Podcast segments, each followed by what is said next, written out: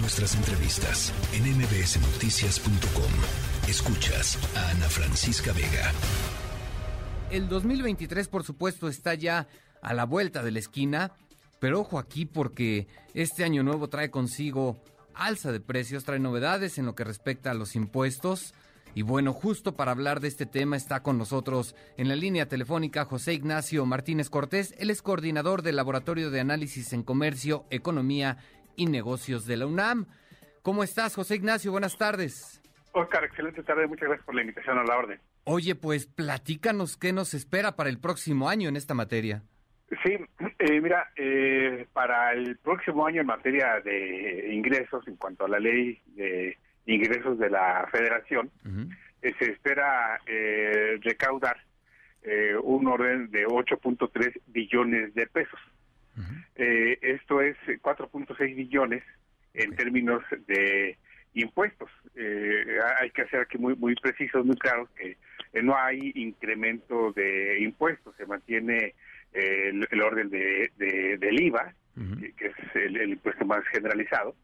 De igual manera, este, tabuladores del ICR y del impuesto especial sobre producción y servicios, así como también eh, el impuesto em, a, la, a la importación, eh, que son los que más eh, contribuyen a el total de el impuesto programado. para 2023 vamos a tener con relación a 2022, pues la verdad es que eh, una, una, eh, nada considerable eh, incremento con relación a lo que tenemos en este año, es decir, del 100% del, del impuesto que se va, del, total de, los ingresos este, tributarios con relación a los impuestos que se este, determinan, eh, eh, tenemos que es el 55.7% de lo que se va a captar en estos impuestos. En 2022 es del orden del 55.6%. ¿no? Entonces, eh, sí, lo que vamos a tener es eh, incrementos en servicios, predial, agua, actas de nacimiento, actas de divorcio, actas de viudez, y así como también eh, los tabuladores que se determinan para lo que se conoce coloquialmente como el IEP gasolina, que es del orden de 5.7 pesos por, por litro. ¿no? Entonces esto es lo que vamos a tener para 2023 en materia de eh, impuestos. Ok, y por ejemplo entonces también van a subir los cigarros, va a subir el refresco, ¿no? Eh, así es, pero aquí algo muy importante, esto se encuentra eh, establecido en los tabuladores del impuesto de la ley sobre los impuestos especiales de producción y servicios.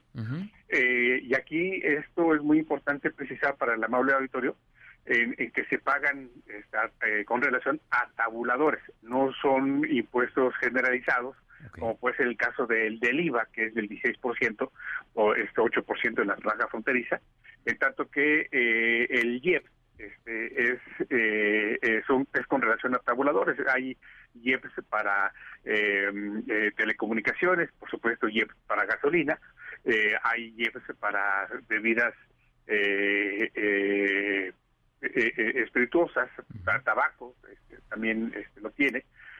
vamos, son productos este, y servicios que antes se denominaban de, de, lujo, hoy son más estandarizados, pero eso es lo que tenemos para este tipo de, de, productos.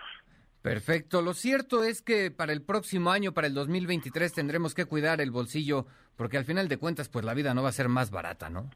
Eh, totalmente de acuerdo. A raíz de que, por ejemplo, para el 9 de febrero eh, será la primera reunión del Comité de Política Monetaria de Banco de México y se espera que haya un incremento de 50 puntos base la tasa de referencia, lo cual estaría colocando la tasa de interés en 11% este, por ciento, y va a encarecer aún más el dinero, ya sea en tarjeta de crédito, préstamos, hipotecas. Perfecto, pues ya veremos cómo nos va el próximo año que está ya pues a unos días de iniciar. Estaremos pendientes de lo que ocurra. José Ignacio Martínez, te agradezco mucho tu tiempo. Buenas tardes. Gracias por la invitación a la hora. La tercera de MBS Noticias.